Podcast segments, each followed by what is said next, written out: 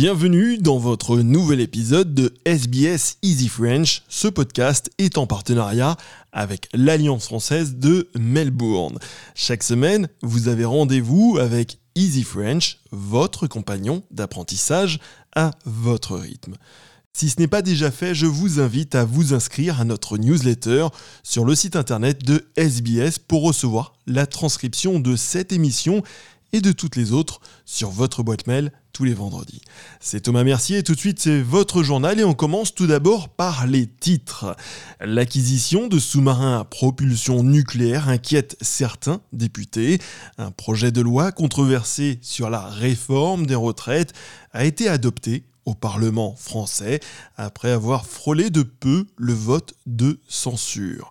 Des étudiants vont se rendre au Jet Propulsion Laboratory de la NASA en Californie. Trois députés travaillistes ont fait part de leur inquiétude quant au projet australien d'acquérir des sous-marins à propulsion nucléaire dans le cadre du pacte Australie, Grande-Bretagne et États-Unis. Le projet du gouvernement fédéral d'acquérir une flotte pouvant aller jusqu'à 8 sous-marins à propulsion nucléaire s'inscrit dans sa stratégie de renforcement de sa défense militaire. Le coût pourrait atteindre 368 milliards de dollars.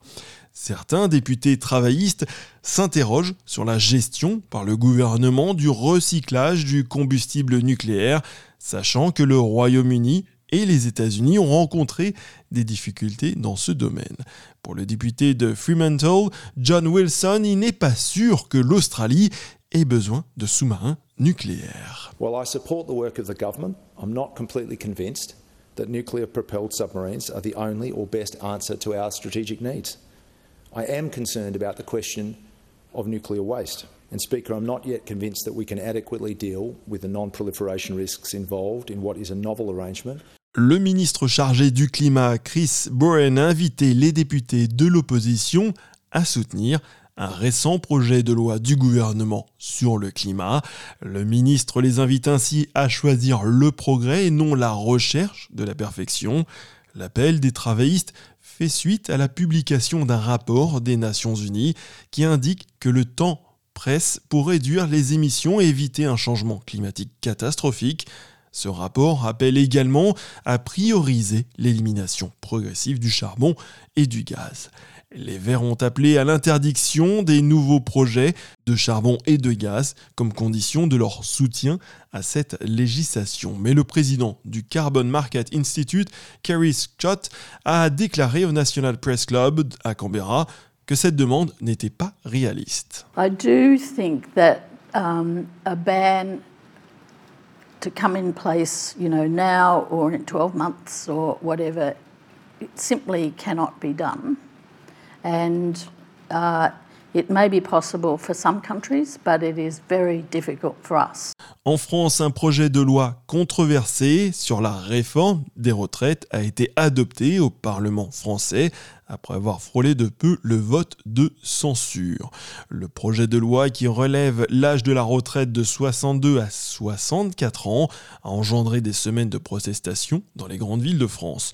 L'opposition d'extrême gauche en a profité pour remettre en cause la légitimité du gouvernement français en particulier celle de la Première ministre Elisabeth Borne. Pour la députée du parti d'extrême gauche, la France insoumise, Mathilde Panot, il est temps pour Madame Borne de démissionner. Il n'aura donc manqué que neuf voix à cette euh, motion euh, de censure pour faire tomber euh, à la fois ce gouvernement et sa réforme. Neuf voix avec un gouvernement qui est d'ores et déjà mort aux yeux des Français, qui n'a plus aucune légitimité, et évidemment une première ministre qui n'a ni légitimité ni pouvoir pour pouvoir continuer son action et qui doit évidemment démissionner en emportant sa réforme avec elle. Tout juste annoncé, un nouveau programme donnera à 5 étudiants aborigènes l'opportunité d'effectuer un stage à la NASA. Des étudiants sélectionnés se rendront au Jet Propulsion Laboratory de la NASA en Californie pour un programme de 10 semaines dans le cadre de la National Indigenous Space Academy. L'administrateur de la NASA, Bill Nelson, a déclaré que le programme ouvrirait une voie permettant aux étudiants aborigènes de participer à des projets dans des domaines tels que la robotique, du contrôle de la perception des robots et de l'intelligence artificielle. Le programme est piloté par l'université Monash, mais sera ouvert sur critères aux étudiants aborigènes de toutes les universités australiennes. Le professeur Chris Lawrence de l'université Monash a déclaré que le programme était une avancée extraordinaire, ouvrant à ces jeunes Australiens des opportunités dans le domaine de la science. These are the opportunities that we want to give our Indigenous students who are studying STEM, that they have these career pathways.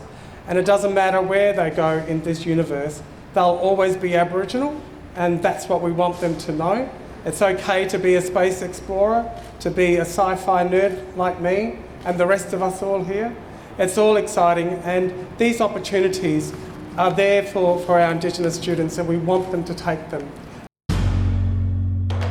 Et on passe tout de suite au sport et notamment au cricket. Cricket Australia a sélectionné les équipes nationales aborigènes qui visiteront Vanuatu au mois de mai prochain. Les équipes masculines et féminines joueront 4 matchs T20 chacune contre les équipes nationales de Vanuatu. Anna Darlington, la star tout-terrain de la nation Camilla Roy, dirigera avec le soutien d'Ella Hayward la nation Jaiwan, le 11 féminin aborigène. D'après la jeune femme, cette sélection a une grande importance pour la communauté aborigène. When you come to tours and, tournaments like this as the Indigenous team, there's a lot more to it than the cricket, and we always speak about the cricket being a bonus and getting to play the sport we love. But yeah, the historical side of things and learning off each other is pretty important. Merci d'avoir suivi ce nouvel épisode de SBS Easy French. Nous nous retrouvons la semaine prochaine pour un nouvel épisode. En attendant, n'hésitez pas à aller faire un tour sur notre site internet pour écouter tous les autres épisodes et vous pouvez vous inscrire à la newsletter via notre site internet.